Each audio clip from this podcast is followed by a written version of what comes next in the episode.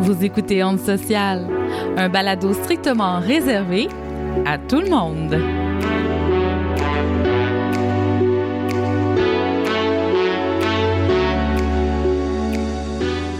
Bonjour, vous écoutez Onde Sociale, ici Geneviève Dionne. Je vous souhaite la bienvenue à notre épisode de Neurodiversité 2 au potentiel. J'espère que vous allez bien. Nous, on est très heureuse d'être là. Aujourd'hui, on continue d'explorer la neurodiversité en s'intéressant à la douance. On s'entretient avec Julie Maude Beauchesne, intervenante psychosociale, diplômée en victimologie et candidate à la maîtrise en sexologie, qui est elle-même au potentiel ou surdouée ou doué. On verra tout ça ensemble euh, plus tard au cours de l'émission. Elle nous parle de son parcours sur une note personnelle et elle nous explique également comment le fait d'être HP lui permet d'être une meilleure professionnelle de la relation d'aide. Aussi, je vous invite à aller lire le papier de Marie-Pierre sur notre blog, un texte qui nous fait réfléchir à la différence. Avant d'aller plus loin, je salue mes collègues Émilie Dubois. Bonjour. Salut. Daphné Vaskevitch. Salut. Salut tout le monde. Euh, les filles, vous, euh, on fait un tour de table euh, à trois. Êtes-vous HP? Êtes-vous des bolés? Euh, comment avez-vous vécu votre parcours scolaire, primaire, secondaire? Êtes-vous des nerds? ben, c'est une bonne, une bonne question. Moi, je me suis jamais considérée comme surdouée ou avoir une intelligence hors norme. j'ai toujours eu de la facilité à l'école. J'avais des notes dans la moyenne, une moyenne haute, on pourrait dire, mais euh, de là à dire que je suis douée, non. Je suis pas vraiment une nerd. ça me prend pas mille ans euh, d'études pour bien comprendre une matière, mais je dirais que je suis dans la moyenne. Je me, je me trouve régulière au niveau potentiel intellectuel. J'aime ça, régulière. C'est beau. Régulière. Ben, moi, je te dirais que j'ai toujours été bonne à l'école, mais j'ai toujours vraiment beaucoup travaillé fort. J'ai toujours beaucoup étudié, puis j'aimais ça, étudier. J'aimais ça, ouvrir mes livres, j'aimais ça comprendre, j'aimais ça apprendre. Fait que je pense que je suis un peu nerd, un peu. Mais j'ai toujours eu une certaine facilité, puis j'ai toujours aimé ça. Je pense qu'il y a juste une fois euh, au secondaire que je peux dire que j'étais douée en guillemets. J'écoutais pas mes cours, mais j'avais des notes de même. c'était. Mais j'ai toujours une facilité dans certaines matières. Fait je pense que oui, mais j'ai toujours travaillé d'arrache-pied pour avoir mes notes. Fait que c'était pas donné euh, aux voisins. Moi, j'enviais les gens qui ouvraient le livre, qui lisaient, puis qui retenaient, ça prenait une heure. J'étais comme, d'où j'ai pris huit heures à étudier. Pourquoi ça t'a pris une heure? mais euh, moi, j'aimais ça étudier, puis je m'ennuie encore d'étudier à l'école. Oui, oui. Moi aussi, j'ai toujours eu de la, de la facilité à l'école, euh, même que je me mettais beaucoup de pression, tu sais, mettons, euh, mes parents me demandaient pas rien de spécial. Hein. Ils me disaient, pourvu que tu es dans la moyenne, c'était sûr, c'est ça leurs attentes à eux, être dans la moyenne. Mais moi, euh, en bas de 92, là, je me trouvais pas. Quand même. ouais, ouais. J'avais des autres, des autres attentes. Puis même à l'université, là, tu sais, je voulais pas en bas que A. Tu sais, mettons, en moins, j'étais comme... C'était pas aussi bon que même quand même le A, là. ouais, c'est ça. Mais même à partir de A-, B+, là, c'est comme ça me gossait. Fait que j'ai toujours eu de la facilité à l'école, mais il faut pas trop le dire. Hein? On a comme une honte euh, à relier à l'intelligence. Euh, faut, faut être mm-hmm. bon à l'école, mais faut pas avoir l'air trop non plus studieux. Faut participer, mais pas trop parce qu'on gosse. Faut euh, donner des bonnes réponses, mais pas trop parce que c'est mm-hmm. ça. Hein? Avoir l'air d'un nerd, c'est un peu loser, c'est un peu gossant. Tu peux même avoir l'air têteux ou têteuse de prof hein? quand que t'es bon. Là, ah ben oui, elle on sait bien. Ben oui, elle on assez tout. Hein? Fait que ça, c'est mm-hmm. pas facile non plus à vivre avec ça. Pensez-vous que ça l'a changé? Pensez-vous que ça change, que c'est en train de changer? Est-ce qu'on entretient encore le stéréotype du nerd un peu loser? Euh? Puis pourquoi vous pensez que c'est tabou d'être intelligent? Au pire, c'est vraiment tabou d'être plus intelligent que la moyenne. Mm-hmm. Ben, j'ai l'impression qu'il y a encore ce stéréotype-là du nerd, mais j'ai l'impression que c'est tu sais, mettons que tu es au secondaire, si tu fais partie, on va dire, de la clique populaire, puis que tu es nerd, j'ai l'impression que ça passe mieux. Mm. que ce stéréotype-là est moins associé, mais que si tu as de l'air, puis c'est totalement pas mon opinion, là, mais si tu as l'air du stéréotype nerd, là, ça va peut-être moins bien passer. Mais j'ai l'impression peut-être qu'on s'en va un peu vers une plus grande ouverture d'esprit, puis je pense que c'est important de l'être parce que ben, probablement il nous faut des gens intelligents et tout. Mais j'ai l'impression aussi que peut-être qu'être trop intelligent, ça l'aide pas. Mhm. Mais moi, tu sais, je, suis la plus jeune ici sur Onde Sociale, puis j'ai l'impression que c'est un, un, stéréotype qui tend à partir. Tu sais, c'est rendu peut-être un peu plus cool être intelligent. C'est que, ah, wow, tu sais, cette personne-là, euh, euh, un bon rendement, quoi que ce soit. Puis le stéréotype de nerd, euh, putain par rapport à l'intelligence, ou la douance ou des choses comme ça, mais plus à le stéréotype de les intérêts, qu'est-ce que tu fais, qu'est-ce que tu écoutes, tu sais, comme dans quel genre de série télé t'écoutes et non pas tant euh, ton, ton, ton, intelligence ou tes mm-hmm. notes. C'est plus référence comme au geek, genre, mettons. Ouais, genre, c'est ça. Fait que, tu sais, être, être nerd, je sais pas, moi, je trouve ça cool. genre, si je pouvais être nerd, je le serais. Euh, je sais pas, mais je pense que de plus en plus, c'est un stéréotype qui tend à partir, à s'en aller, puis que justement, on, encourage les personnes à être intelligentes, puis à s'impliquer dans l'école. Tu sais, quelqu'un qui s'en fout de l'école maintenant, je sais pas. Moi, je trouve ça pas cool. J'ai raison. Hmm. Puis, si je peux rajouter un peu, là, ça va, je pense, avec les types d'intelligence, puis avec les types de, de douance. Mm-hmm. Euh, mm-hmm. je pense qu'on va en parler un petit peu plus tard, mais c'est quoi? Tu sais, est-ce que c'est on parle juste du haut potentiel intellectuel? Mais euh, je pense que ça, ça dépend du type aussi de d'intelligence qu'on a. Oui, ouais. moi je me rappelle un film, là, justement, dans les années 90, euh, ça fait un bout de temps, là, She's All That avec Freddie Prince Jr. Tu sais que.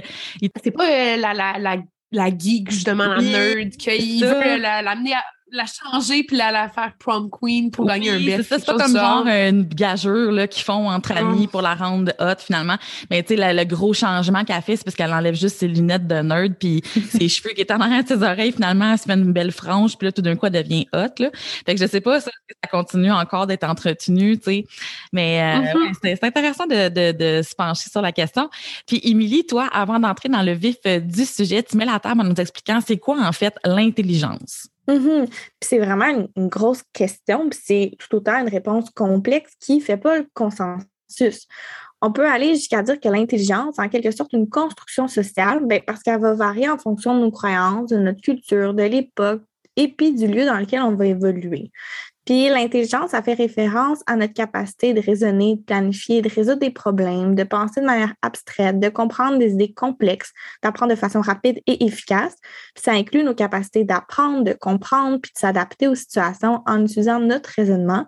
C'est pour ça que je parlais de construction sociale. On va qualifier quelqu'un d'intelligent, de moins intelligent ou de plus intelligent selon ses agissements qui vont lui permettre d'atteindre ses objectifs, sa manière de voir, de comprendre, puis de percevoir le monde. Fait que, si je résume, l'intelligence, c'est plus que juste bien réussir à l'école ou au travail. Ça s'exprime dans notre capacité à comprendre, à faire du sens, à découvrir, à s'approfondir, à faire des liens.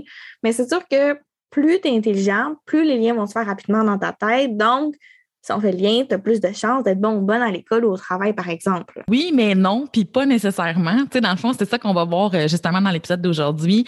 À quel point être surdoué ou haut potentiel ou HP euh, dans notre société, c'est pas toujours évident, mais surtout, on se questionne encore, puis on va plus loin à se questionner, c'est d'où ça vient ce fameux tabou. Euh, Marianne Bélanger, c'est une psychologue et neuropsychologue spécialiste en douance, la fondatrice de la clinique Douance au potentiel, qui est affiliée à la clinique TDH de la Montérégie, et c'est la vice-présidente aussi de l'Association québécoise pour la douance, l'AQD, euh, mais elle, elle explique qu'il y a un lien à faire entre les débats d'idées puis les réformes scolaires des années 70-80 et le tabou à propos de la douance. Mm-hmm. Euh, à cette époque-là, on sort de la Révolution tranquille.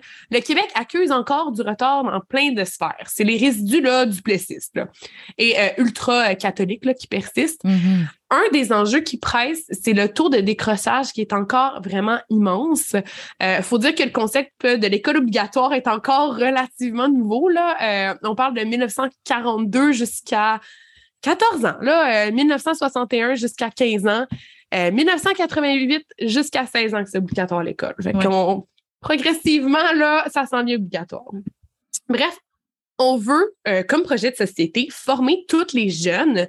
on est dans une ère d'égalité des chances. On veut donner à tout le monde le, potentiel. Ou on, veut donner à tout le monde l'opportunité d'accéder un peu à, à, toutes les sphères de la vie socio-économique. Euh, ben, ce qui est tout à fait louable comme objectif, ben vraiment. Ben mhm. Donc, on met tout le monde ensemble, on parle d'une éducation qui est polyvalente avec des matières de base enseignées. On élimine la ségrégation des élèves les plus performants d'un bord et les moins performants de l'autre. On élimine tous les niveaux dits enrichis, puis on veut éliminer l'élitisme. Donc, on met tout le monde dans le même panier. Sauf que ce qu'on ne savait pas à ce moment-là, euh, c'est que les jeunes doués ont des besoins particuliers. Euh, ce qu'on ne connaît pas, on ne peut pas le reconnaître, ça va de soi. On peut donc dire qu'à ce moment-là, les hauts potentiels sont un peu oubliés. Ils passent inaperçus ou pire, ils reçoivent euh, des diagnostics erronés comme des diagnostics de TDAH, euh, de d'autisme, de bipolarité, par exemple. Oui, mhm, totalement. ce qui est frustrant ici, c'est qu'en parallèle, ailleurs au Canada, aux États-Unis puis dans la plupart des pays industrialisés, à cette même époque-là, non seulement ben, la douance est reconnue, mais étant chassée dans la loi sur l'éducation. On s'y intéresse, on s'y penche, on développe la recherche, on crée de la connaissance, on crée aussi des programmes adaptés, des classes, des écoles, des professionnels spécialisés. Socialement, on a des années-lumière pendant qu'au Québec, on rapatrie tout le monde la même classe. Partout ailleurs, on est comme oups, c'est un peu l'égalité des chances, parce peut-être par l'équité, pas nécessairement par le fait de rentrer tout le monde dans la même petite case. Oui, exactement. C'est une politique d'inclusion qui était bien intentionnée. Euh, comme travailleuse sociale, hein, on est comme, ben, mais en l'égalité des chances, on est pour ça. Euh, malheureusement, c'est une politique qui est avait des angles morts. Tu sais. Euh, Puis là, ben, en ce moment, on dirait que c'est le contraire. Depuis les années 2000, il y a eu l'arrivée des programmes au secondaire qui est en pleine expansion. Tu sais, je pense par exemple, au programme d'études internationales, les PEI, les sports-études, les programmes en sciences, en théâtre, alouette, nommez-les. Ce sont des programmes où il est attendu que l'on soit performant dans la spécialisation du programme, mais on doit aussi avoir de très bonnes notes. Hein. C'est des programmes qui sont contingentés, où on doit avoir, par exemple, 80% et plus dans l'ensemble de nos matières pour y accéder. Fait que là, on se dit que des jeunes, en ce moment, qui ont 10 ans, qui sont en cinquième année, là, il faut déjà qu'il y ait 80 partout pour pouvoir accéder en secondaire 1 à un programme spécialisé. Donc là, on est comme dans un renversement finalement du paradigme. Euh, c'est comme vraiment une mode. Hein? Est-ce que moi, je suis HP? Est-ce que mon enfant est HP? Tout le monde, justement, pense que son enfant, il est donc bien doué. sais, finalement, mon enfant, il est peut-être pas TDA, il est doué. Fait qu'on remet en question les diagnostics, on remet en question la médication, ce qui est pas mal hein, en passant. Là, on, est mm-hmm, pour ça. Euh, fait d'un côté, ça a du bon. Euh, vaut mieux en parler beaucoup que pas du tout. Puis c'est tant mieux qu'il y ait une curiosité qui s'éveille au sujet de la douance, enfin. Mm-hmm.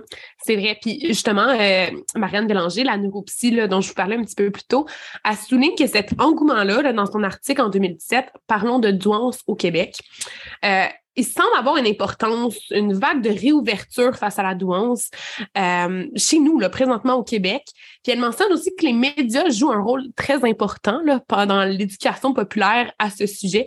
Puis dans plusieurs articles et documentaires de qualité sont maintenant produits puis diffusés. Fait qu'on en parle enfin, puis c'est accessible au public.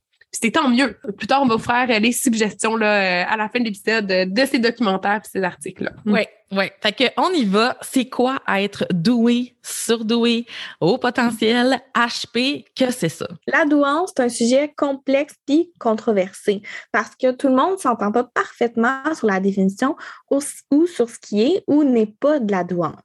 Généralement, on peut dire que les individus doués vont avoir une intelligence extrêmement élevée. Ça, c'est le fameux QI. Mais pas seulement ça. Ils ont aussi un sens de la créativité, une capacité d'adaptation qui sont supérieures à la moyenne. C'est une façon d'être. C'est pour ça qu'on parle de neurodiversité. C'est pas une maladie ni un diagnostic, c'est une façon d'être ou des aptitudes humaines qui permettent un développement précoce.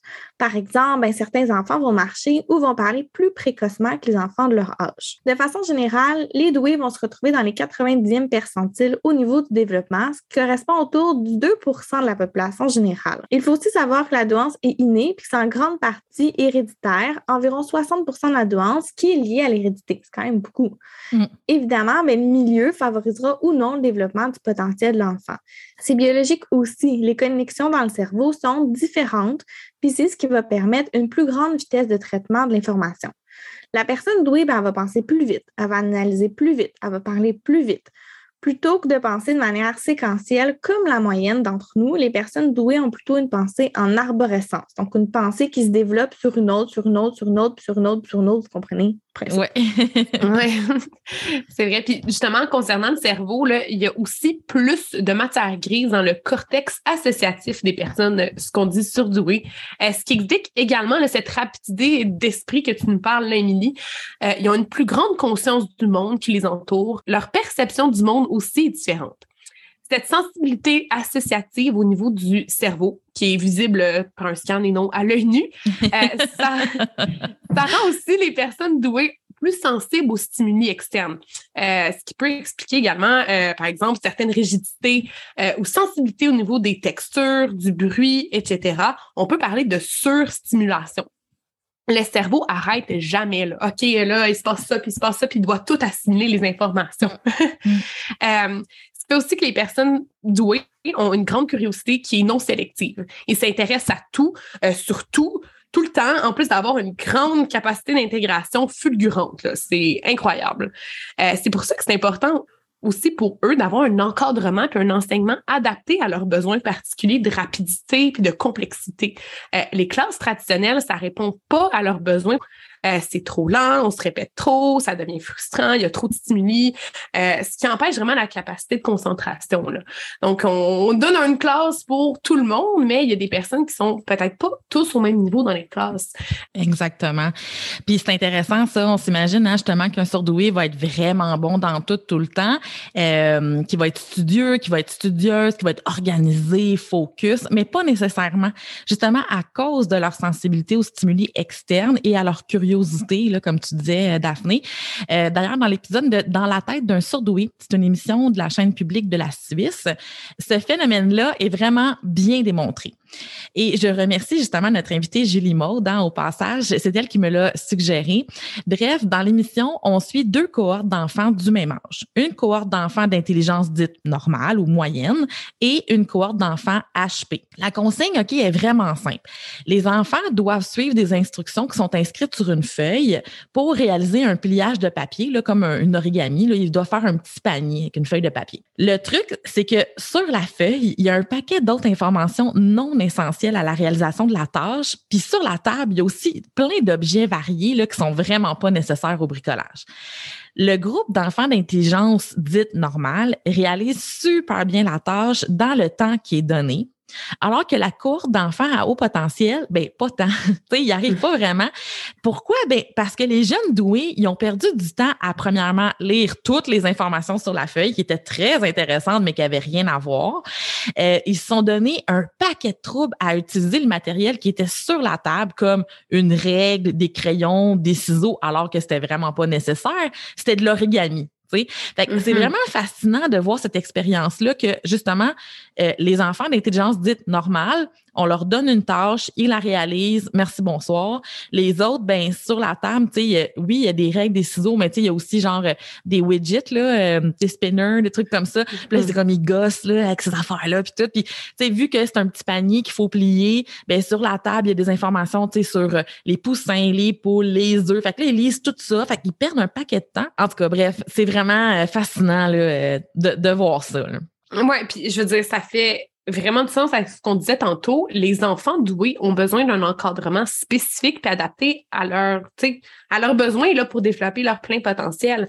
On, rappelle notre épisode euh, neurodiversité 1 sur l'autisme. On parlait d'un encadrement spécifique pour cette population-là. Ben, c'est la même chose ici. Mm-hmm. D'autres besoins, euh, d'autres enjeux particuliers un encadrement qui est différent aussi. Mhm. Puis l'autre chose qui est importante de garder en tête, c'est qu'il n'y a pas un humain pareil. Vous et moi, on n'est pas pareil. Je ne suis pas pareil que mon voisin, je ne suis pas pareil que ma collègue. Puis ça se reflète aussi dans les aptitudes des personnes douées. Autrement dit, ce n'est pas parce que tu es surdoué que tu es bon ou bonne dans tout. Certains vont avoir une oreille absolue alors que d'autres vont avoir aucune ou peu d'aptitude en musique un enfant doué, là, il ne possède pas tous les signes d'adouance. Oui, bien justement, c'est quoi les signes de douance qu'on peut observer, Émilie? Bien, il y en a beaucoup. Ça pourrait être le fait d'avoir des connaissances très étendues dans certains domaines en comparaison avec les autres enfants du même âge, alors que d'autres habiletés comme la motricité fine, par exemple, sont en retard. Ça pourrait être aussi une aptitude à relever un problème, une volonté de comprendre comment fonctionnent les choses, une forte sensibilité ou une intensité émotionnelle ou un sens aiguisé de la justice, mais qui s'accompagne aussi souvent d'un sentiment d'être incompris. On le sait, l'image de soi, ça se construit dans le regard des autres. Puis si je suis pas dans la moyenne, naturellement, mais ben, je suis différente. Je ne rentre pas dans la norme, dans le mode de fonctionnement qui m'est proposé. Je rentre pas là, dans la petite case que je devrais être. Moi, je, ne suis pas dans le petit carré de table, je dépasse. Puis ça peut être une grande source de souffrance pour ces personnes-là. Puis ça peut même amener, par exemple, à de la dépression. Oui, puis si on sait pas que je suis haut potentiel, puis que je suis dans une classe régulière, que j'ai du mal à me concentrer, que je pose toujours des questions, que je critique ce qui m'est proposé, on s'entend que je tape sûrement sur les nerfs du prof en avant. Là. Si j'ai catché du premier tout tout ce qu'elle nous a expliqué il y a deux semaines, puis on est encore obligé de réexpliquer parce que l'ensemble du groupe n'a pas encore catché ce dont on parlait, j'ai peut-être pas le goût de résoudre ton problème mathématique sur deux pages avec toutes les traces de travail auxquelles tu t'attends. Là, ça, c'est-tu fatigant? Hein? Tu, tu, as comme la réponse dans ta tête, tu écris la réponse, puis l'examen revient, tu es comme oui, mais où sont tes justifications? Point d'interrogation. Yo, sont dans ma tête, mes justifications. Mais ça, ça marche pas à l'école faut que tu les laisses tes traces, tu sais. Euh, ça se peut que je sente que je suis en train de perdre mon temps, qu'on vire en rond, puis que j'ai pas finalement vraiment le goût d'aller à l'école parce que bon, Yann, que c'est plate. Mm-hmm. C'est vraiment important, là, puis c'est là aussi le risque du diagnostic erroné qui est grand quand même. Là. Si tu passes ton temps à regarder les écureuils par la fenêtre ou à gigoter sur ta chaise parce que tu trouves ça plat, parce que toi, tu as compris, euh, puis qu'on est encore en train d'expliquer le même problème, on sent pas que le prof là, va tout de suite penser à un TDAH. Euh, on dit que c'est un diagnostic qui est erroné euh, dans une proportion allant jusqu'à 50 euh, et encore là, on doit être prudent euh, parce que au-delà du diagnostic erroné, on peut aussi faire face à ce que l'on appelle la double exceptionnalité. Ça veut dire qu'une personne aurait des traits qui s'apparentent au, potentiel et des critères diagnostiques qui correspondent, par exemple, à un trouble d'apprentissage, comme les 10, dyscalculie, dysorthographie, toutes les 10 euh, comme ça. Le TDAH aussi, l'autisme, l'anxiété et la dépression. Très souvent, ces personnes obtiendront un résultat vraiment hétérogène qui fait qu'ils passent en dessous du radar ou qui reçoivent un des deux. Ou pire, un diagnostic qui est erroné. Euh, dans le podcast de J. Temple discute à l'épisode 58, Marianne Bélanger, euh, la neuropsy encore que je parlais tantôt, euh, illustre vraiment bien ce phénomène-là. Je vais reprendre ces mots. Donc, la douance est jaune et que le TDAH est bleu. Ben, la double exceptionnalité est le point de rencontre dans ces deux couleurs-là, fait que le vert. Si tu es formé pour trouver le jaune ou si tu es formé pour trouver le bleu, euh, ça ne veut pas dire que tu vas être capable de reconnaître le vert. C'est très complexe. Euh, la douance, ça peut cacher le trouble ou l'inverse, ça peut, le trouble peut cacher la douance. C'est comme une interaction entre deux diagnostics qui peut être difficile à trouver. Puis euh, c'est pas tout le monde qui le sait, c'est pas tout le monde qui va être capable de le voir non. Non, c'est ça, puis c'est pas banal. Hein? sais, je vous sors quelques chiffres. Là. Les enfants doués présentent un taux de décrochage scolaire trois fois plus élevé que celui de la population générale. 50% des enfants doués présentent un trouble de l'écriture, donc les 10 euh, dont tu nous parlais, Daphné. 57 ont un trouble d'anxiété généralisée à l'âge adulte. On dit que jusqu'à 10 des enfants doués pensent au suicide avant l'âge de 12 ans. Et ça, c'est grave. Là. Mm-hmm. Puis que 75 d'entre eux vont vivre au moins un épisode dépressif dans leur vie. Tu sais, c'est là qu'on voit l'importance de bien encadrer ces jeunes-là. Puis que le milieu dans lequel ils vont évoluer, c'est crucial. On dit d'ailleurs que le facteur de protection le plus important pour les personnes HP, c'est la famille ou en tout cas le microsystème dans lequel euh, il évolue là, à tout le moins. Mm-hmm.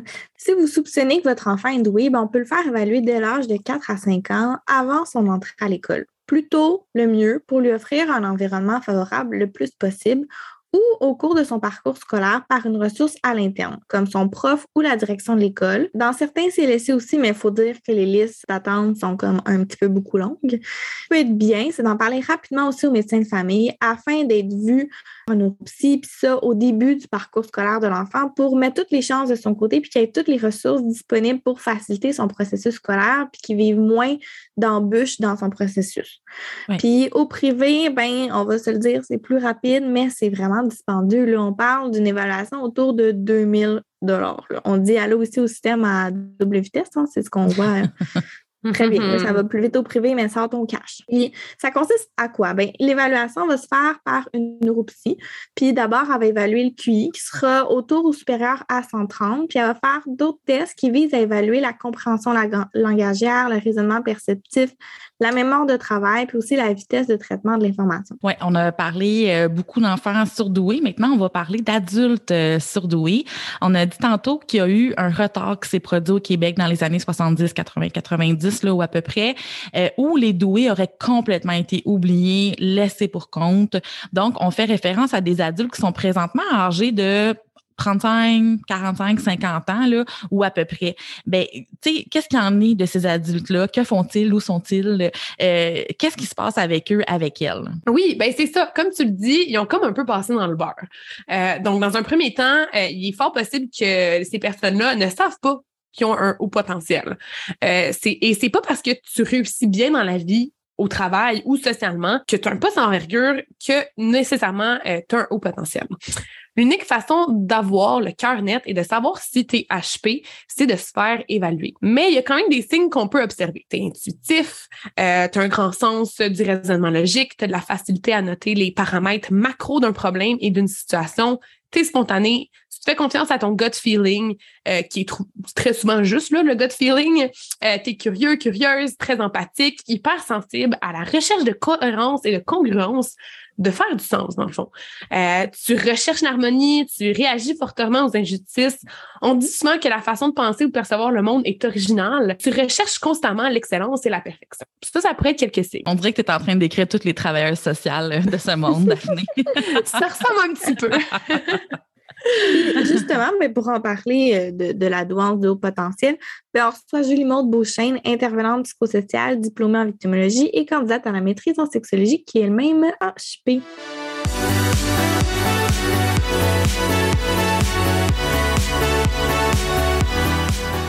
Julie Maude Beauchesne, intervenante psychosociale, diplômée en victimologie, candidate à la maîtrise en sexologie et haut potentiel. C'est beaucoup, puis j'ai même pas tout dit à propos de toi. Julie Maude, merci d'avoir accepté notre invitation et bienvenue à Honte sociale. Ben, merci. Merci à vous deux. Julie Maude, parle-nous un peu de toi. De moi. Oh, ça, c'est une bonne question. de moi. C'est une bonne question parce que souvent, euh, les personnes au potentiel, tout ça, ou on a, on a de la misère à savoir qui on est finalement. C'est ça qui je mm-hmm. suis, c'est une grosse question. Puis, j'en parlais justement avec une de mes, clientes que j'ai en ce moment, justement, qu'elle a refusé l'étiquette de haut potentiel parce qu'elle se trouvait vraiment niaiseuse dans sa vie, tu sais. Elle a fait bien des affaires, mais ça, selon elle, ça ne l'annule pas. Puis, la première chose qui était venue me consulter, c'est comme je veux, je veux découvrir qui je suis. Elle a 70 ans. Hmm. Puis euh, c'est souvent le cas des hauts potentiels, puis c'est mon cas également. Donc, parlez de moi. OK, ben j'aime ça de définir ces temps-ci, ben, depuis un bout de temps, comme une éternelle étudiante. C'est comme, je, pense que ça va faire 12 ans que je suis à l'université. je suis encore là pour quelques années, en ayant changé, euh, ben, je pas complètement, mais quand même de branche, en passant de la, science politique pour arriver à, la, victimologie, puis euh, maintenant la, la sexologie. Ben non, c'est ça, j'ai fait tellement de choses. Ça, ça c'est typique des personnes HP. C'était un, CV tellement diversifié. Là, genre, j'ai été journaliste pendant plusieurs années. J'ai j'ai aussi été après ça euh, dans le communautaire. J'ai travaillé en, communication dans les organismes communautaires comme bénévole également. On parlait d'alter tantôt, que je, je plug en passant. Pour les jeunes qui se posent des questions en la diversité de genre et en leur orientation sexuelle. Mais euh, bref, j'ai fait plein, plein d'affaires. J'ai milité pour les questions LGBT en même temps que j'étudiais, en même temps que j'avais une vie euh, amoureuse, on the side, ou je sais pas que c'était on the side de quoi, là, mais, mais bref, tu j'ai toujours une vie très remplie. Puis ça aussi, c'est assez, c'est pas unique aux personnes HP, on s'en fout, on va en parler plus tard. Sauf que chez les HP, c'est assez typique. Les gens, ils comprennent pas comment faire autant d'affaires, puis moi, j'ai juste l'impression que j'en fais pas assez. Ben, c'est ça, c'est là qu'on voit le décalage, tu sais, d'autres personnes, puis, puis les HP. Puis là, ben, j'ai participé à un colloque euh, en 2019, justement, sur euh, par l'ENAP à Québec. C'était justement sur la diversité. Puis il y avait un des panels, c'était justement sur euh, la douance. Puis il disait, entre autres, que généralement, les personnes euh, surdouées ou au potentiel, euh, rendues à quarantaine, sont écœurées du marché du travail parce qu'ils ne sont pas adaptés au marché du travail, parce qu'on ne reconnaît pas justement cette capacité autant que ça devrait, cette capacité-là d'adaptation, tu sais, qui est vraiment très poussée on, devient une menace aussi. J'ai souvent vu ça dans, ma vie. C'est pour ça que je me suis lancée à mon compte en tant qu'intervenante psychosociale. Puis c'est pour ça que j'ai décidé d'aller en sexologie, parce que je vais me concentrer sur les questions en lien avec la sexualité. Donc, euh, ça explique un peu où je pourquoi je suis rendue euh, ici euh, en ce moment. Tous les adultes HP ont été des enfants avec un haut potentiel. On le sait, c'est quelque chose qui est inné. toi, quel genre d'enfant est-ce que tu étais ben, j'étais à la fois un, enfant facile puis pas reposant. J'étais un enfant qui avait un bon tempérament, qui était relativement joyeuse, même quand j'étais bébé, euh, tu sais. J'allais souvent chez mes grands-parents, souvent ils m'entendaient pas, j'étais dans la bassinette, tout ça, tu sais, je savais comme m'occuper et tout. Mais en même temps, pas reposante parce que justement, j'étais un enfant HP comme moi, ben, on est curieux de tout. On pose 56 000 questions, tu sais, puis le pourquoi, le pourquoi. Mais tu sais, tous les enfants font ça. Mais chez, chez HP, c'est comme décuplé, là, ça devient comme quasiment du harcèlement, là, du point de vue des personnes euh, adultes euh, autour d'elles. Puis, par exemple, moi, quand j'étais au primaire, là, euh, ben, c'est sûr, quand on est enfant, on joue à plein d'affaires. Par exemple, sur une journée, on est un autre enfant, puis on joue à la bibliothécaire. On va s'imaginer, on va prendre mais moi, tu sais, j'allais plus loin, là, tu sais, chez nous, là, j'ai pris tous mes livres, j'ai pris euh, du carton, du ruban gommé, j'ai mis des petits codes sur la frange des livres. Après ça, je mettais des pochettes comme à la bibliothèque dans, le couvert des livres. Puis j'avais tout un système, justement, de pour que ça soit vraiment comme à la bibliothèque, Ouais. Pas juste comme le, le jouer, tu sais. Euh, ben, à l'école, euh, ben, c'est sûr, j'aime beaucoup parler. Hein, ça Donc, ça, c'est pas, pas nouveau dans ma vie. Mais, tu sais, je, dérangeais souvent les, les, autres en classe, euh, au primaire, encore plus au secondaire. Ben, tu tu caches les affaires plus vite que d'autres. On dit qu'enseigner, c'est répéter, mais au HP, tu répètes pas longtemps. Non, oui, ça se peut que une fois ou deux, mais tu sais, ces autres enfants, c'est quatre, cinq, six. Fait que là, mon père me, me, raconte que quand j'étais au primaire, mes parents ne comprenaient pas pourquoi j'avais pas de devoir. Fait qu'à un moment donné, on était voir la proche. Je pense que c'est en cinquième année. Mais c'est ça. Il dit ben, c'est parce que Julie Maud avait a fini ses affaires avant tout le monde. Fait que pour l'empêcher qu'elle dérange les autres, on lui fait faire ses devoirs à, l'école.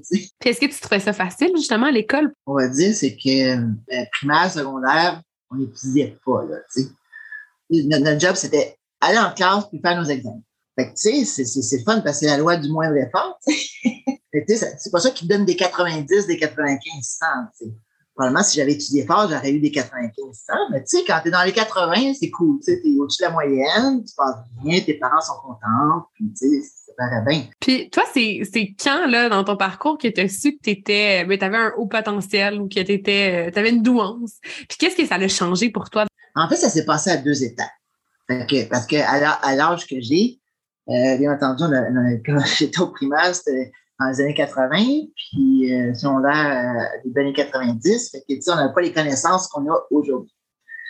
oui, les tests de QI, ça existe depuis euh, quoi, les années 20, les années 30, là, mais, donc oui, on faisait passer des fois les tests de QI aux enfants, c'était mon cas, que, oui, je savais que j'étais nettement en haut de la moyenne, tout ça. Mais tu sais, ça, ça c'est comme un peu arrêté là. c'est comme ça, juste pour comprendre, mais en même temps pour évaluer. Mais tu sais, toutes les connaissances qu'on a aujourd'hui, tu sais, par exemple, sur la concentration, sur la pensée en arborescence, sur euh, euh, les questions de justice très active chez les personnes HP, euh, l'hypersensorialité, bref, tout ce qui, rentre là-dedans, tu sais, on était peu ou pas connaissant de ça. Fait que que bref, ça n'a pas changé grand-chose pour moi, sauf qu'après ça, on est déménagé au Nouveau-Brunswick, puis là-bas, contrairement au Québec, parce qu'au Québec, dans les années 80-90, on était très dans l'égalité pour tout le monde. C'est pas, euh, puis, on n'était pas dans l'équité, on était dans l'égalité. ça, ça, crée des inégalités parce qu'on n'est pas tous égaux. alors que l'équité, ben, c'est on est plus adapté à chacun, puis on faut faire en sorte qu'on ait euh, les meilleures chances pour tout le monde selon nos capacités. Fait que Nouveau-Brunswick, il y avait ça, des, classes enrichies. Mais ben, c'est ça, j'ai eu des classes enrichies, tout ça. Mais encore là, tu sais, dans ma tête, tu sais, on me disait, ouais, mais t'es plus intelligent de la moyenne. Mais tu sais, c'est comme si, mettons, on prend plein de monde, tu sais, qui sont pas des athlètes. monsieur, madame, tout le monde, on, on les met sur le fil de départ, puis on dit, bon, vous allez courir. C'est clair qu'il y a des gens qui vont courir plus vite que d'autres, pas seulement parce qu'ils sont plus en forme, mais parce qu'ils ont des aptitudes euh, XY. Moi, je pensais que c'était juste ça, tu sais. Je pensais pas que ça amenait tout ce que je viens de décrire avant comme différence, tu sais, comme le concept de neuroatypique, ça n'existait pas. Mais en tout cas, c'était pas décrit comme ça, du moins dans, je suis pas dans la littérature scientifique, mais du moins dans, le, monde, en général, c'est un mot qui est quand même récent dans le vocabulaire populaire. Euh, fait que bon, ça s'arrêtait là. Mais c'est justement, c'est la fin des années 2000, je dirais. Et là, euh, justement, les, livres, c'est comme revenu à, la mode, disons ça de même. Donc, on, on, a commencé à entendre plus parler dans les médias, puis dans certains milieux, puis etc. Fait que c'est là que là, j'ai commencé à, m'intéresser à ça. Surtout que je me sentais vraiment nul, tu sais, j'avais abandonné mes études universitaires, euh, j'avais abandonné, tu sais, comme côté études, côté carrière, tu sais, j'ai fait plusieurs affaires, mais je sentais que que, j'étais pas à la hauteur de ce qu'on me disait que j'étais supposément intelligente. Puis c'est souvent le cas aussi. On a la misère à croire parce que parce qu'on fait bien des bêtises aussi. Là, tu sais, c'est pas parce que tu as un QI à 140 que tu vas pas niaiser. fait que, fait que c'est ça. Tu sais, mais des fois, on, se sent deux fois plus nul parce que justement, le monde dit Ah, mais tu sais, t'es intelligente, tu devrais être capable de faire ça. Je dis, ouais. tu sais. souvent, c'est pas toutes les HP que c'est comme ça, mais généralement, les HP aussi ont des attitudes euh, physiques plus fines. Donc, on est capable de faire des trucs manuels plus précis. Fait que moi, je suis handicapé, il manque un bras. Fait que euh, le nombre de choses que je fais, mieux que la moyenne à une main, ça fait capoter bien du monde. J'étais dans les cadets quand j'étais plus jeune, puis il faut que tu repasses tes vêtements, faut que tu fasses ton lit au carré. Quand tu vas dans les camps l'été, faut que tes bottes soient shiny pour qu'on tu vois la face comme un miroir, tu Puis là-dessus, j'étais meilleur que le trois quarts du monde. C'est un peu déstabilisant. Tu te dis, voyons, moi, j'ai une main, eux, ils en ont deux.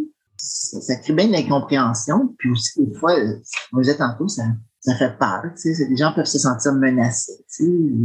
À côté de moi, à côté de moi, c'est comme ben là, c'est on sait qu'on n'est pas à ta hauteur. Alors que moi, je suis juste moi-même. Tu sais. Secondaire, tout le monde disait leur note. Ah, comment t'as eu l'examen? Fait que ah, j'ai 75. Ah, j'ai eu, euh, j'ai eu 71. Euh, je suis vraiment fière de moi. Puis, ma note, ah, mais moi, j'ai eu 89. C'est comme, mais là, arrêtons de te vanter, tu sais. Exactement. exactement. Je fais comme vous autres, là. Vous me dites que je me vante alors que j'ai juste fait moi aussi à la hauteur de ce que je suis contente de ma Fait que là, c'est ça. Fait que cette deuxième période-là, ce que j'ai appris, c'est quand même, ben, c'est là que j'ai appris justement comment on pensait, les, capacités de penser différemment.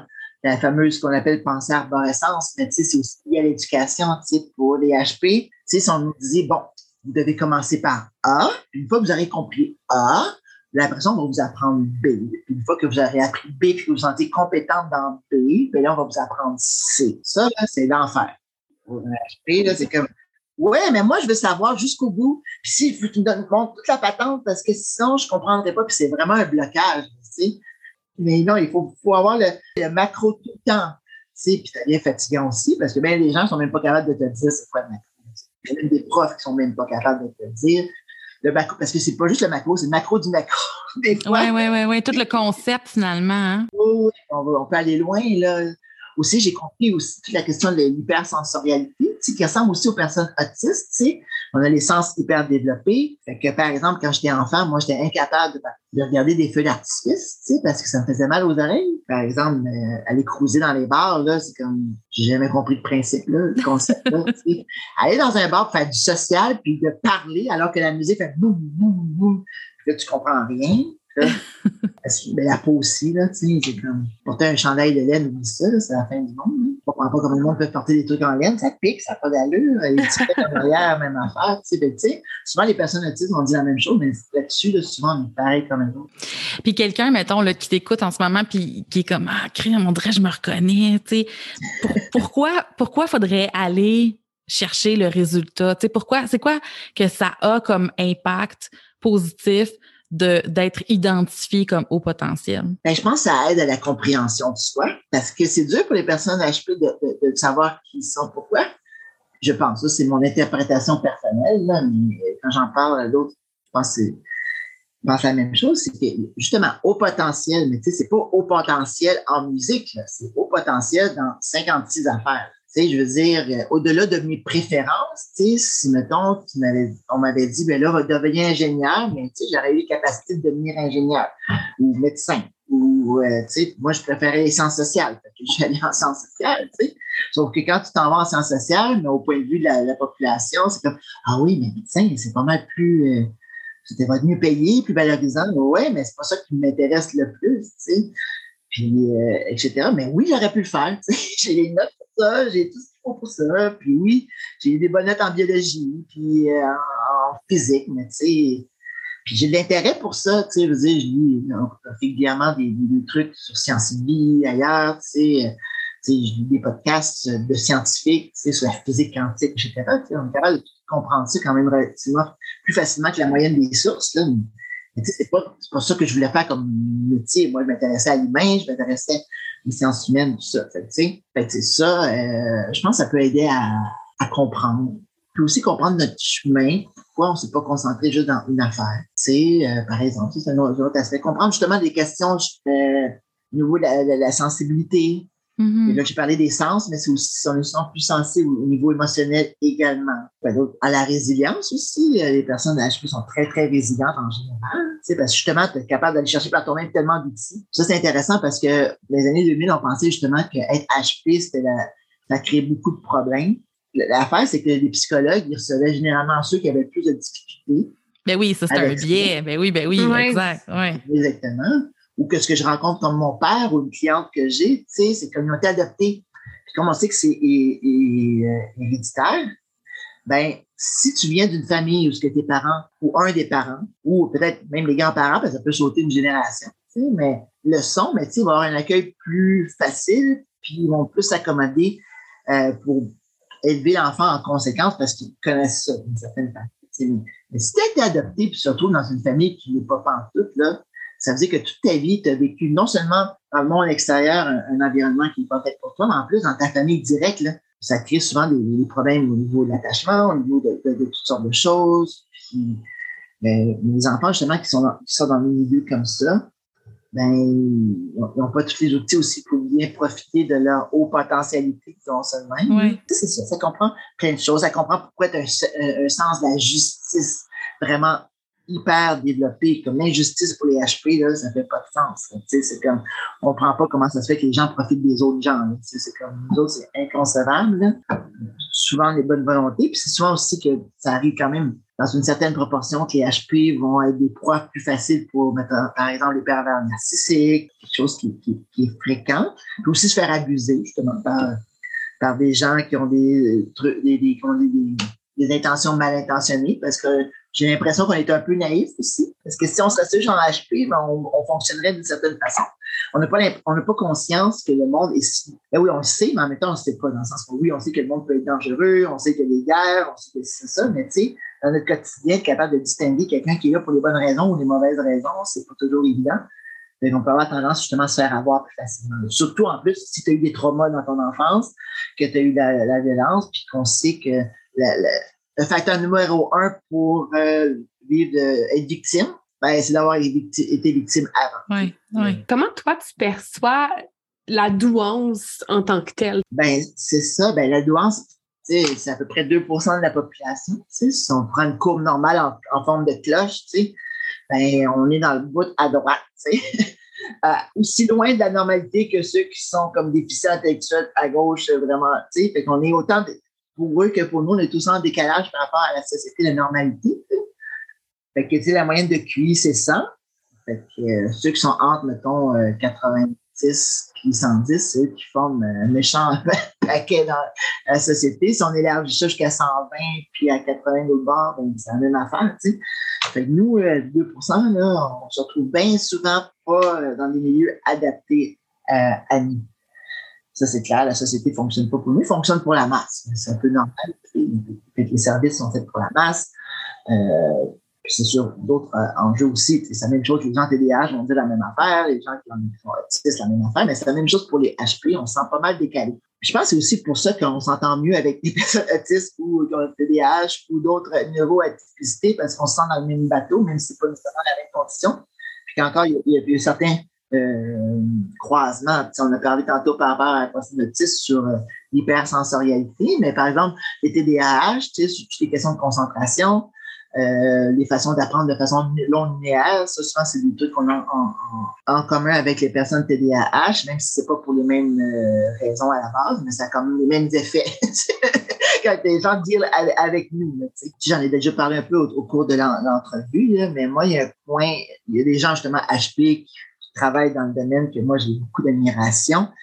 Puis il y en a un, entre autres, qui s'appelle Carlos Tinoco, qui est un psychanalyste euh, français, mais qui a fait lui aussi d'autres métiers avant, comme, d'autres Puis euh, je trouve qu'il amène un, aspect vraiment intéressant à, la question de la douance. Puis tout ça, c'est que tu sais, il y a comme des. Ah, ben, les enfants HP, ils s'ennuient à l'école, c'est pour ça, des fois, ils décrochent, puis tu sais, c'est bien les enfants qui s'en vont à l'école et qui ne sont pas achetés. Moi, personnellement, je ne m'ennuyais pas à l'école. j'ai bien aimé. C'est plutôt certaines matières que j'aimais moins, mais, mais non, je pense que j'ai beaucoup aimé l'école. Se faire des amis, c'est plus difficile, mais juste être en classe puis apprendre, pour moi, c'était très, très enrichissant. Fait que lui, il dit, ben, c'est ça, tu sais, si on pense qu'il est HP s'ennuie, ou comme moi, s'ennuie pas, mais tu sais, ça, ne fait pas de sens. Ce qui fait la grosse différence, c'est que les personnes HP vont remettre en question tout ça. Le système scolaire, c'est ça, ça, parce qu'il dit que les sociétés, toutes les sociétés humaines, ben, se créent des récits, des récits collectifs pour comprendre le monde, mm-hmm. pour, euh, pour fonctionner en société. Puis, tu sais, ça peut partir de, de, l'Antiquité ou ailleurs. Les religions font partie de ce genre de récits-là, mais on en a bien d'autres récits, tu sais, comme, tu sais, euh, dans notre société capitaliste, la croissance à tout prix, ça en est un récit, là, tu sais.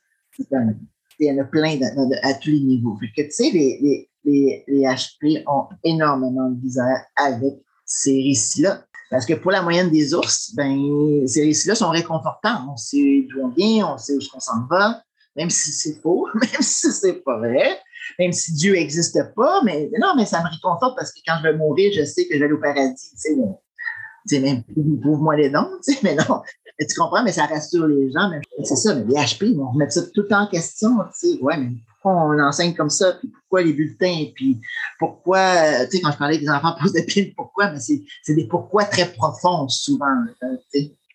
C'est pour ça que finalement, je me rends compte que, en tout cas, moi, j'ai eu cette chance-là, mais je sais que c'est quand même une tendance qu'au fil des ans, ben, on se finit par se créer un cercle d'amis qui est pas mal tout dans cette catégorie-là. Aujourd'hui, là, dans ton, dans ton quotidien, fait dans toutes tes interactions sociales, dans ton travail, à l'université, comment ça se manifeste la douance pour toi? Puis comment est-ce que ça peut t'aider ou au contraire, comment ça peut être un défi euh, pour toi? Et pour les HP, émotion versus intellect, il faut que ça marche bien parce que sinon, euh, non, ça bug vraiment. C'est le monde qui vont travailler pour oublier là, des affaires là, pour HP. Non, ça, ça bug. Si ça ne fonctionne pas à la maison, mais qu'on ne prend pas une pause justement pour régler ce qui fonctionne à la maison, puis motivement, etc., est-ce qu'on n'est pas capable de travailler Oui, la congruence, hein? ça prend une grosse, grosse place, cette oui, affaire énormément de congruence. je ne sais pas comment les gens font, euh, honnêtement. puis ça a toujours été un défi pour, euh, pour moi euh, là-dessus. Fait que ça, c'est un aspect. Mais aussi, l'autre aspect, c'est que moi, je voyais grand j'adorais les relations internationales. Puis dans toutes les sciences humaines, s'il y a une discipline qui est la plus complexe au niveau des variables, au niveau de la quantité, justement, de, variables, d'éléments, influence, c'est bien les relations internationales. Fait que, tu sais, quand on parlait de la, la, pensée en arborescence, tu sais, que tu as besoin de voir tout le tour. fait que tu peux faire le tour longtemps en relation internationale. Tu sais, le chemin finit, il finit quasiment jamais. Fait que ça, ça a été un autre défi parce que là, d'essayer de comprendre, puis de, se resserrer la pensée, puis de focaliser sur une affaire, puis tout ça, c'était un gros défi parce que oui, il y a plein de monde intelligent à l'université, mais je trouve pas que l'université est faite pour les HP pour ces questions-là parce qu'on doit probablement coacher, encadrer différemment que les autres étudiants qui sont très intelligents, mais qui sont juste avant les HP. Donc, ça, ils sont, sont de sur le QI uniquement, tu sais. Ils sont peut-être quoi, 110, 120, etc. ils, sont, ils sont très brillants, mais eux, ils réussissent en tabarouette, là, tu ils se compliquent pas la tête, eux autres. Pour eux autres, c'est pas mal plus simple. Puis ça me rappelle tellement, euh, euh, je t'ai parlé, le, le, documentaire, justement, c'est dans la tête d'un subway, on fait des expériences devant des enfants. Devant les enfants, on peut pas dire que, bon, les, adultes vont manigancer pour euh, fitter dans un moule. Là, on parle d'enfants qui sont fins primaires. Ils sont tous là avec leur honnêteté, puis et tout. Puis là, on compare des enfants qui ont un QI en moyenne, 100, 110, versus des enfants HP qui ont un QI 130 et plus. Là, euh, ils font plusieurs expériences, dont une, pour moi, est la plus révélatrice de toutes. On parlait des difficultés d'attention qui sont semblables au, euh, au potentiel. Ben, euh, pas potentiel, je dire au TDAH. Euh, ben c'est ça. Fait met, on invite les enfants autour d'une table, il y a plein de, des jouets, des crayons, toutes sortes d'affaires. Puis là, il y a une grande feuille, genre grande comme un journal, comme le devoir, que ce soit. Puis là-dessus, au milieu de la page, j'ai les instructions pour la tâche à faire, qui est ici de l'origami bien simple de faire une petite dans le temps de 10 minutes. Et là, moi, je regarde ça, puis je suis comme, ah, les salauds. c'est comme, c'est clair que je ne fais pas la boîte dans 10 minutes. puis les enfants HP également ne sont pas capables de faire la boîte. Ils sont là. Qu'est-ce que tu aimerais que les gens sachent ou retiennent hein, de tout ce qu'on a discuté là, euh, depuis tantôt euh, euh, au sujet de la douance? Moi, ce que j'aimerais, les gens non HP, là, ben, nous, on doit tout le temps nous adapter à vous autres, mais c'est certain que des fois, vous adaptez à nous. Euh, ben, que les HP, on est des êtres sensibles, on est intense, on nous reproche ça. Ben, ben oui, on a le droit d'être intense parce que pour nous, on ne l'est pas. on l'est pas. Nous, c'est juste notre naturel, c'est normal, c'est ce qui se passe dans notre tête. Puis, euh, c'est ça. Quand on a besoin de, se reposer, ben nous, on va lire encore des affaires, puis on va aller se creuser la tête. Parce que sinon, ben, c'est là que le hamster, qu'on n'a pas juste un hamster dans la tête, on a au moins une dizaine. c'est bien dit, ça. Ça roule, en tout cas, ça roule, hein? Oui, non, c'est ça. Hey, Julie Maud, merci tellement d'avoir été là. Ça a été vraiment le fun comme discussion. Moi, je te le dis tout de suite, c'est sûr que tu reviens sur Ronde Sociale parce qu'en plus, tu as plein de cordes à ton arc qu'on te réinvite, c'est ah, ben, certain. j'aimerais ça. ah, ben cool, c'est un rendez-vous. On peut prendre contact avec toi au Julie Maude B ou encore sur Facebook à Julie Maude Beauchesne, intervenante psychosociale. On mettra de toute façon les liens de ta page euh, puis tes réseaux sociaux sur la page d'Onde Sociale. Merci infiniment. Mm-hmm. Ben, merci pour l'invitation. Ça a été vraiment agréable. Dis à la prochaine. Exactement. À bientôt. Merci.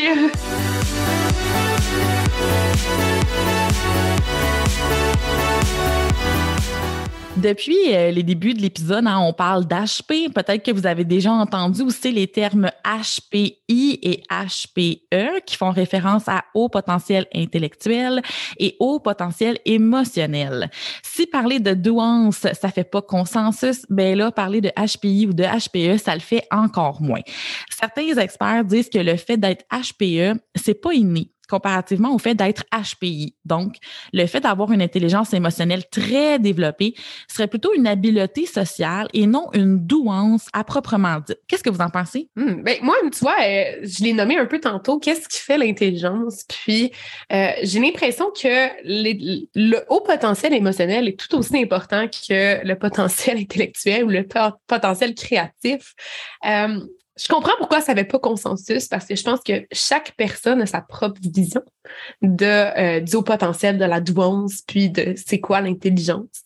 Fait que je peux comprendre, mais en même temps, je pense que euh, quelqu'un qui est hyper sensible, qui est à la connecté aux émotions de, de, de, ses propres émotions, ceux des autres, euh, un peu comme les travailleurs sociaux et les autres professionnels de la santé et services sociaux, euh, ben, c'est du haut potentiel pour moi parce que, euh, crée-moi, là, euh, mon père euh, qui travaille en service technique, ben, peut-être qu'il a moins que moi, je te salue papa, mais il y a d'autres types d'intelligence que moi-même, j'ai pas. Uh-huh. Puis, euh, je pense que ça, ça vaut la peine d'être souligné quand même. Ouais. Totalement. Puis aussi, comme tu dis, l'hypersensibilité ou l'intelligence émotionnelle, ça peut, tu sais, comme on dit tantôt que les personnes qui présentent une douance peuvent avoir de la difficulté dans certaines sphères, mais aussi avoir cette hypersensibilité-là, puis cette intelligence émotionnelle, ça peut aussi amener certaines difficultés. Je pense que l'HPI, HPE, les deux sont importants, puis qu'il faut prendre en considération les deux, puis que chaque personne, en fait, comme on dit tantôt, est unique. Chaque personne a des qualités, que chaque personne a un potentiel, puis c'est important de prendre la personne dans son ensemble, puis comprendre que selon l'intelligence que tu as, des fois aussi, ça peut amener certaines difficultés dans ton quotidien, puis être à l'affût de tout ça. Oui, ben moi, je vais faire de la petite, petite, petite politique. je vais dire que, dans le fond, je pense que le plus important, c'est d'être bien, c'est d'être heureux, c'est de bien se développer, euh, puis qu'on se donne hein, les outils pour être bien développé, finalement, que tu sais, justement, quand on parle de haut potentiel, on devrait même juste parler de potentiel, point. Que tout le monde ait tous les outils nécessaires pour se développer à son plein potentiel, finalement. Tu sais, après ça, l'étiquette, ben, on s'en fout un peu, non? Je ne saurais mieux dire. Ouais. Moi, je dirais oui, mais non, parce que certaines personnes surdouées rejettent ce terme et d'autres, comme Jeanne Siode Fachin, je m'excuse, j'ai mal prononcé le nom. J'ai un accent québécois famille, fait que je m'excuse si c'était pas bien prononcé. T'es pardonné. Parfait. Mais c'est qui elle? C'est une psychologue spécialiste de la douance puis autrice du livre Trop intelligent pour être heureux. Elle, ce qu'elle dit, c'est que le terme surdoué, ben, ça sous-entend plus doué que les autres. Ça fait comme prétentieux. Au potentiel, même chose, c'est pas mieux. Ben, elle, elle explique que l'intelligence est un sujet tabou qui attise la jalousie. Ça fait vantard, ça fait élitiste, privilégié, chanceux. Fait qu'elle, ce qu'elle a fait, c'est qu'elle propose un nouveau terme qui est à la fois un symbole fort de sens. C'est quoi ça? Le zèbre. Pourquoi le zèbre? Ben, le zèbre, c'est un des rares animaux que l'homme ne peut pas apprivoiser. Puis grâce à ses rayures, ben, il se distingue facilement des autres dans la savane, mais en même temps, ces rayures sont aussi un mode d'adaptation super efficace pour se dissimuler dans la nature. C'est un animal grégaire qui prend bien soin de ses petits. Les rayures du zèbre, ben, comme nos empreintes digitales, sont uniques, puis permettent de se reconnaître entre eux. Donc, chaque zèbre est différent. Mmh, ça rejoint exactement à ce que tu disais tantôt, tu sais, l'importance de se reconnaître euh, dans son individualité, tu sais, dans, fait que, ah, c'est intéressant. Euh, donc, euh, elle, elle-même, hein, elle se dit, je suis une zèbre. Mm-hmm, c'est intéressant. Cool, cool. Mm-hmm. Moi, je trouve que c'est vraiment une belle image. Là. Ça démontre un peu de l'unicité de tout le monde. Puis, tu sais, je pense, je reprends tes mots, Geneviève, tu sais, au potentiel ou pas, après l'étiquette, tu sais, l'important, c'est d'être bien, c'est de se, se, être valorisé aussi dans ce qu'on fait. Puis, Mm-hmm. euh, pour aller un petit peu plus loin là, sur le sujet, on vous propose quelques pistes. On a fait beaucoup de références aujourd'hui. Euh, docteur Marianne Bélanger, allez la lire, Oui. vraiment pertinent, euh, passionnante et passionnée. Euh, allez écouter l'épisode de podcast de Jay du Temps discute numéro 58. Euh, allez aussi visiter le site du Centre intégré de développement de la douance et du talent au euh, Il y a aussi un organisme qui soutient les parents d'enfants doués, euh, dont le Haut Potentiel Québec. Voyez le documentaire Doué et oublié, Maman, quand est-ce que j'apprends? Mhm. disponible gratuitement sur le site euh, euh, de Télé-Québec. Euh, Beaucoup de suggestions de lecture également. Euh, vous trouvez facilement les suggestions de lecture très intéressantes environ dans sur le site web de hautpotentielquebec.org slash lecture. Pendant que vous êtes là aussi sur le site, euh, allez explorer. Il couvre vraiment le sujet en long et en large. Sur un ton vraiment plus léger et humoristique, il y a la merveilleuse série Young Sheldon sur Netflix. Je ne sais pas si vous connaissez ça, les filles. Oui, Euh, ah, c'est tellement bien fait. Ça traite justement de la douance, hein, puis euh, c'est tellement plein d'amour, c'est c'est drôle, c'est léger, ça nous fait rire. On peut même l'écouter en famille, hein, c'est vraiment cool euh, comme Mhm. série. Sinon, ben comme toujours, n'hésitez pas à faire le 211 pour repérer les ressources qui sont adaptées à vos besoins dans votre région et composer le 811 option 2 pour obtenir du soutien psychosocial. Et je tiens à dire un gros, gros, gros merci tout spécial à notre invité d'aujourd'hui, Julie Maude, qui nous a beaucoup aiguillé hein, dans nos recherches pour cet épisode bien intéressant. Merci, mon ami. C'est déjà la fin? Oui, c'est déjà la fin de notre épisode de notre nouvelle saison Neurodiversité 2 au potentiel N'oubliez pas de vous abonner à notre page Facebook et Instagram pour ne rien manquer de notre actualité concernant nos prochains épisodes pour consulter les outils, les ressources proposées et nos suggestions de lecture. Si vous avez des questions, des commentaires ou si vous aimeriez vous aussi partager le micro avec nous, écrivez-nous à ondesocial@gmail.com. Retrouvez-nous aussi à ondesocial.buzzsprout.com et sur toutes les plateformes de balado-diffusion les plus populaires. Visitez-nous au ondesocial.com et allez lire le billet de Marie-Pierre sous l'onglet blog. Oui. On se revoit bientôt pour un autre épisode d'Onde Sociale. Merci d'avoir été là. Bonne semaine! Bye! Bye tout le monde!